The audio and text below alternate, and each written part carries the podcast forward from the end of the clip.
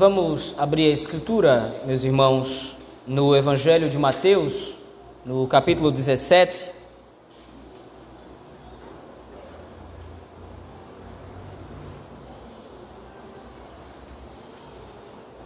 Evangelho de Mateus,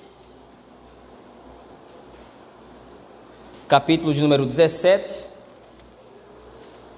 a última parte do texto, a última parte do capítulo 17, que vai do versículo 24 até o versículo 27.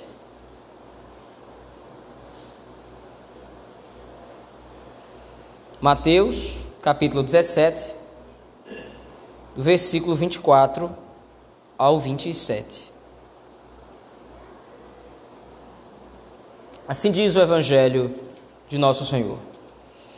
Tendo eles chegado a Cafarnaum, dirigiram-se a Pedro os que cobravam o imposto das duas dracmas e perguntaram: Não paga o vosso mestre as duas dracmas? Sim, respondeu ele. Ao entrar Pedro em casa, Jesus se lhe antecipou, dizendo: Simão, que te parece? De quem cobram os reis da terra imposto ou tributo? Dos seus filhos ou dos estranhos? Respondendo Pedro, dos estranhos, Jesus lhe disse: Logo estão isentos os filhos. Mas, para que não os escandalizemos, vai ao mar, lança o anzol, e o primeiro peixe que lhe que fisgar, tira-o, e abrindo-lhe a boca, acharás um estáter. Toma-o e entrega-lhes por mim e por ti. Amém, irmãos. Vamos orar ao Senhor nosso Deus. Pai grandioso, temos lido a tua palavra e agora te rogamos que sejas favorável a nós, nos dando a compreensão e o entendimento correto acerca do texto, Senhor pastoreia o nosso coração e nos orienta. No nome de Cristo Jesus é que nós oramos. Amém. Meus irmãos, este capítulo 17, como nós dissemos antes, anteriormente, é o auge desta quinta sessão do Evangelho de Mateus, especificamente a primeira sessão que vai do versículo 1 ao versículo 13, que é quando o Senhor Jesus Cristo se transfigura na frente de alguns de seus discípulos. Naquele primeiro momento, ou naquele primeiro episódio, Mateus quis demonstrar para a igreja a qual ele escreve o futuro da mesma. Isto é, a igreja que estava sendo perseguida estava bastante desesperançosa quanto a seu futuro. Estavam sendo vítimas de perseguição violenta, estavam tendo seus bens tomados na cidade de Roma. Mas agora Mateus reconforta aqueles irmãos, demonstrando através do momento da transfiguração o que é que aguarda de fato a igreja. Assim como Cristo mostrou-se glorificado naquele momento, a igreja seria no final dos tempos, quando ele retornar para publicar o seu reino. A partir do versículo 14 até o 23, nós vimos que essa mesma fé que é alimentada por essa visão grandiosa do Cristo glorificado, que aponta para o futuro da igreja, ela não é uma fé isenta de falhas ou de vulnerabilidades. Aqueles discípulos que ficaram no pé da montanha não conseguiram expulsar um demônio, e a razão para isso, como nós vemos aí no versículo de número 20, é por causa da, ou foi por causa da pequenez da fé dos discípulos. A fé que os discípulos dispunham era uma fé correta, era uma fé que estava centrada no Messias, mas é, não era uma fé invulnerável. Todos nós guardamos, em certa medida, algum grau de incredulidade. Todos nós guardamos em nosso coração algum grau de vulnerabilidade na fé que nos faz ter altos e baixos na carreira cristã. A partir do versículo 24, então, Mateus continua demonstrando a questão da fé, que reconhece o Messias como seu Salvador, porém agora um outro princípio vai ser explicado por Mateus. No versículo 24, volte seus olhos ao texto comigo, por favor. O autor contextualiza esse episódio na volta de Cristo para Cafarnaum. Lembre-se, desde o capítulo 16, Cristo havia anunciado que era necessário que o filho do homem, isto é, ele mesmo, era necessário que o filho do homem fosse crucificado e morto pelas mãos dos escribas e principais sacerdotes. No capítulo 16 é a primeira vez que Cristo anuncia a sua paixão. Então agora Cristo está retornando pelas terras de Israel até chegar em Jerusalém. O que acontece então é que ele passa pela cidade de Cafarnaum, onde dois, ou pelo menos alguns cobradores de impostos, se dirigem a um de seus discípulos. Novamente, o discípulo escolhido na narrativa é Pedro, que parece de alguma forma pelo menos nessas duas passagens, no capítulo 16 e no capítulo 17, Pedro parece representar o colégio apostólico como um todo. E a pergunta desses dois cobradores é muito simples. Ora, o teu mestre ou o vosso mestre não paga as duas dracmas? Esse, esse pagamento, esse tributo, aparece no livro de Êxodo, no capítulo 30, versículo 11, e no capítulo 38, versículo 26 foi um imposto determinado pelo próprio Deus para a manutenção do tabernáculo. Ou seja, não havia sido o Império Romano que havia estabelecido esse imposto, foi o próprio Deus que havia colocado ele como norma para Israel, para que o tabernáculo, na época do Êxodo e depois o templo, depois de construído por Salomão, fosse mantido pelos filhos de Israel. Então, a natureza desse imposto é uma natureza religiosa, entre aspas. E a pergunta então desses dois ou desses cobradores é: o teu mestre não está submetido a esta lei? O teu mestre não paga o devido imposto? Não há razão para nós acharmos que essa pergunta desses dois, ou desses cobradores, como sugere algumas passagens, haviam sido dois, não há razão para nós acharmos que existe algum tipo de rebeldia desses cobradores de impostos. A pergunta é legítima. Isso porque Cristo havia se ausentado de Cafarnaum para pregar nas outras terras de Israel, e agora ele está voltando. O ponto em questão é que esse contexto parece ser muito fortuito e muito oportuno para Cristo, para que ele demonstre um outro princípio que deve ser ensinado aos seus discípulos. Veja aí no versículo 25. Pedro responde afirmativamente: Cristo paga sim o imposto, mas ele disse isso não referendando a ordem de Cristo ele respondeu afirmativamente, reconhecendo ou conhecendo a natureza do Messias. É claro que nosso Senhor cumpre a lei, é claro que nosso Senhor paga o imposto. Mas ao entrar em casa, Jesus lhe antecipou, dizendo: Simão, o que te parece? E então Cristo faz uma pergunta muito contextualizada: De quem cobram os reis da terra imposto ou tributo? Cristo usa o contexto da do cobrar de impostos para demonstrar uma outra realidade. O imposto, como disse antes, a qual se refere os cobradores de imposto, é o imposto religioso, é o imposto com base no, na taxa que era cobrada para a manutenção do templo. Mas Cristo pega esse mesmo princípio, Cristo toma esse princípio do imposto cobrado para a manutenção do templo e estende esse princípio para todo e qualquer tipo de imposto pago, principalmente aqueles impostos impostos por reis e por governadores. Eles cobram isso de quem? Eles cobram dos seus filhos, é a continuação do verso 25, ou eles cobram dos estranhos. A preocupação de Cristo não é mais com relação à questão religiosa. A preocupação de Cristo agora é ensinar o princípio por trás daquela cobrança de impostos. Aí Pedro responde no versículo 26 que os impostos são cobrados geralmente dos estranhos. E aí Cristo diz: Jesus lhe disse, logo estão isentos os filhos. O ponto em questão agora é que parece estranho para Cristo que ele tenha que pagar imposto. Afinal de contas, Cristo é o cumprimento de todas as profecias e de todas as leis do Antigo Testamento. Cristo é superior ao tabernáculo, Cristo é superior ao templo. Cristo vem inaugurar a realidade da nova aliança, que é muito melhor e muito superior àqueles rudimentos passados do Antigo Testamento. Por causa disso, então, seria estranho Cristo pagar imposto. Afinal de contas, ele é o cumprimento daquilo que está registrado lá no Antigo Testamento. O ponto, porém, está no versículo 27. Por que é que Cristo vai se submeter a esse imposto, se na verdade, como ele disse, os filhos estão isentos de pagar impostos? Os impostos são cobrados dos estranhos. Os impostos são cobrados daqueles que de repente não pertencem à terra, dos reis e dos governantes que impõem essas cargas. Por que é que Cristo vai se submeter a isso? Ele responde: Mas para que não os escandalizemos, vai ao mar, lança o anzol, e o primeiro peixe que fisgar, tira-o e abrindo-lhe a boca acharás um estáter. Toma-o e entrega-lhes por mim e por ti. Mateus usa essa passagem num momento muito específico da história da igreja no primeiro século. Como os irmãos sabem bem, a igreja está sob forte perseguição. E agora, a pregação do evangelho, o testemunho da fé, começa a ficar em xeque diante dessa perseguição toda. Como dissemos antes, Muitos dos discípulos que estavam em Roma estavam começando a se sentir desencorajados de continuar professando a fé em Cristo por causa da adversidade. Antes, quando nós não servíamos a Cristo, antes, quando nós não tínhamos a salvação, nós não éramos perseguidos. Agora que nós cremos na verdade, que nós testemunhamos da verdade, todas essas coisas nos sobrevêm. Isso poderia provocar no coração dos discípulos no coração dos, dos crentes no primeiro século, alguma espécie de revolta. Nós agora servimos ao único e verdadeiro rei.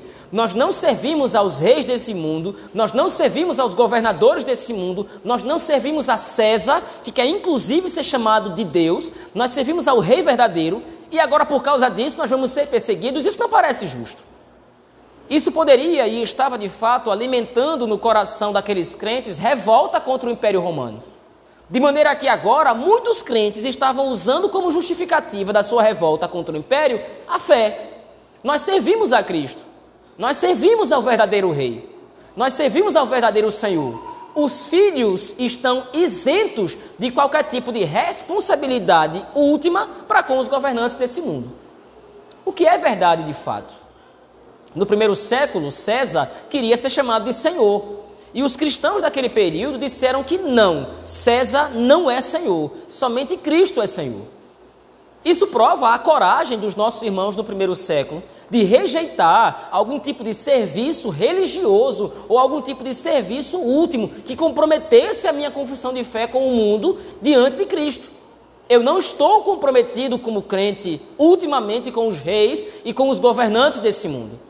Eu não estou comprometido, a minha fé não está submetida a César, a minha fé está submetida a Cristo. Porém, Mateus aborda o texto do ponto de vista da dupla cidadania que todo cristão tem. Nós somos cidadãos dos céus. Nós somos herdeiros do único e verdadeiro Rei. Nós somos filhos do Senhor, mas isso não nos excusa das responsabilidades que nós temos nesse mundo. Se as leis dos homens de repente nos fazem voltar contra o nosso Senhor, se as leis dos homens nos obrigam a fazer o que não está registrado na Escritura como lícito ou válido fazer, então todo crente tem o dever de se rebelar contra essa lei. Mas não é o caso aqui. Um imposto legítimo estava sendo cobrado. E Cristo disse que os discípulos devem se submeter a esse imposto. Vocês devem pagar os impostos. E qual é a justificativa? Como nós vimos aí no começo do versículo 27, para que nós não os escandalizemos. Agir como um cidadão desse mundo não está ligado a um respeito religioso aos governantes desse mundo. Agir com responsabilidade, com idoneidade com prudência nesse mundo está ligado ao Evangelho. Qualquer crente que se rebela e se revolta de maneira indevida e ilícita contra os governantes desse mundo está prestando um desserviço ao Evangelho. Isso no nosso tempo incomoda bastante, meus irmãos. Tempos em que nós estamos vendo a bagunça que está a política no nosso país. Homens que se acham deuses querem governar, impondo as suas cargas sobre o povo Homens que claramente e flagrantemente têm interesses escusos e inescrupulosos querem governar o povo a todo custo, obrigando o povo a fazer o que é errado muitas vezes, ou obrigando o povo a aceitar o que é errado. Certamente nós não podemos concordar com isso. Nós não podemos concordar com ordens corruptas nós não podemos concordar com ordens escusas, nós não podemos concordar com nenhum tipo de patifaria corrupta no meio político ou qualquer tipo de meio. Mas, lembre-se que nós somos cidadãos desse mundo também. Tanto quanto for legítimo, tanto quanto for válido, nós temos o dever para com o Senhor, nosso Deus, de agirmos como bons cidadãos nesse mundo que está em jogo é o testemunho do Evangelho. Espera-se de nós a prudência, espera-se de nós a sabedoria para lidarmos nesse mundo com aquilo que é devido a um crente, ou de acordo com aquilo que é devido de um crente. Não é esperado de um crente anarquia, não é esperado de um crente rebelião injusta, não é esperado de um crente qualquer tipo de corrupção ou passividade. Que é esperado do crente é que ele cumpra os seus deveres como cidadão desse mundo para a glória de Cristo, para a glória de Deus. Para isso, em primeiro lugar, devemos estar cientes das leis desse mundo. É estranho ver no nosso tempo cristãos sendo manipulados por todo tipo de ideologia política. Sobretudo ideologias políticas que vão de encontro com a palavra de Deus ou que vão contra a palavra de Deus. Ideologias políticas que, de fato e flagrantemente, concordam com todo tipo de desordem e caos e corrupção que ferem claramente princípios das Escrituras. Isso também é um mau testemunho do Evangelho. Concordar com homens ímpios quando esses homens se levantam e começam a promulgar leis equivocadas, leis que ferem a palavra do Senhor, leis que ferem as Escrituras, isso é prestar um mau testemunho do Evangelho. Nosso Senhor é um rei justo, nosso Senhor é um rei sábio, nosso Senhor é um rei verdadeiro. Eu não posso, enquanto crente, apoiar o que é injusto, o que é corrupto, o que não é verdadeiro. Por outro lado, não pode ser alimentado no nosso coração a revolta desenfreada. Não pode ser alimentado no nosso coração o desejo de fazer guerra ilegítima simplesmente porque nós não gostamos disso, daquilo ou daquilo outro. Não é simplesmente porque nós não gostamos de algum tipo de situação que ocorre na política do nosso país que nós temos o direito de sair por aí ferindo a autoridade. Afinal de contas, lembre-se, todas as autoridades foram constituídas e estabelecidas por Deus. Nós oramos aqui domingo após domingo para que o Senhor tome conta dos governantes principalmente dos corruptos, pedindo que o Senhor execute o devido juízo sobre eles. É isso que é esperado de nós.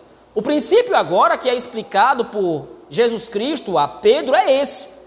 Vocês são cidadãos dos céus e vocês têm a fé verdadeira.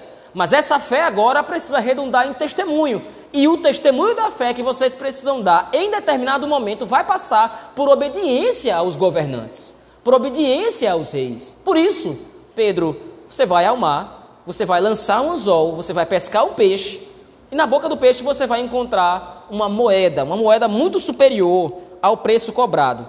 Uma estátua equivale a quatro dracmas. Então você vai pegar esse dinheiro e você vai fazer o pagamento do imposto devido. O rei de toda a terra está se submetendo à governança desse mundo. Com que objetivo? Para que o testemunho do evangelho não seja escandalizado. Estamos às, às portas de cumprirmos uma das nossas obrigações enquanto cidadãos desse mundo. As eleições estão aí. E, naturalmente, nós precisamos nos responsabilizar quanto à cidadania que nós vamos exercer.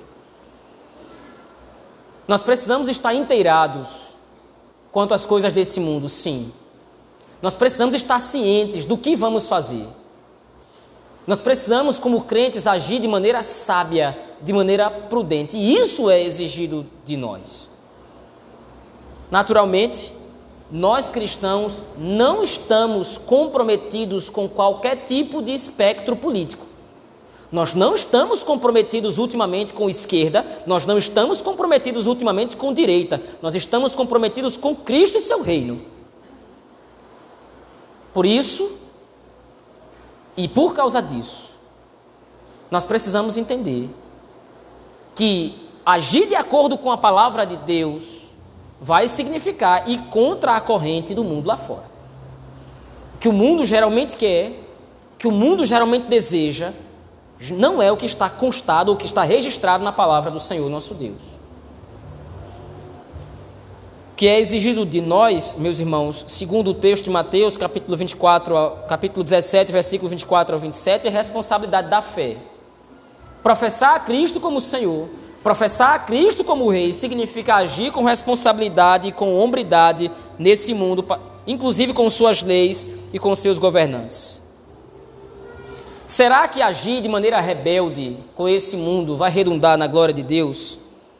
Será que simplesmente nos recusarmos a ser responsáveis ou cumprir as leis desse mundo vai trazer glória a Cristo? Será que nos distanciarmos da discussão política, da discussão econômica, da discussão social vai trazer glória ao Senhor? Ou será que simplesmente militar causas que vão contra a palavra de Deus vai trazer glória a Cristo? É claro que não. Por isso, precisamos entender que votar, pagar imposto, obedecer às leis e outros compromissos, essas coisas devem ser vistas não com pesar, devem ser vistas como oportunidade de darmos glória a Cristo, de darmos glória a nosso Senhor. Quero concluir aqui, meus irmãos, dizendo que os discípulos, principalmente os discípulos que estavam em Roma, estavam se sentindo tentados a abandonar a confissão de fé em Cristo por causa da perseguição, ou por causa da fé, como disse antes, estavam se sentindo tentados a se revoltarem contra César querendo depô-lo, como vai acontecer futuramente na história. A partir do século 3, século 4 depois de Cristo, a religião cristã é estabelecida como religião oficial do Império Romano. Isso aconteceu porque o testemunho do evangelho cresceu. A igreja do Senhor avançou. Não foi preciso força, não foi preciso guerra, não foi preciso revolta. Os cristãos do primeiro século foram sábios. E é esse mesmo testemunho que nós devemos honrar hoje. Lembremos-nos que nosso Senhor disse que nós somos sal e luz.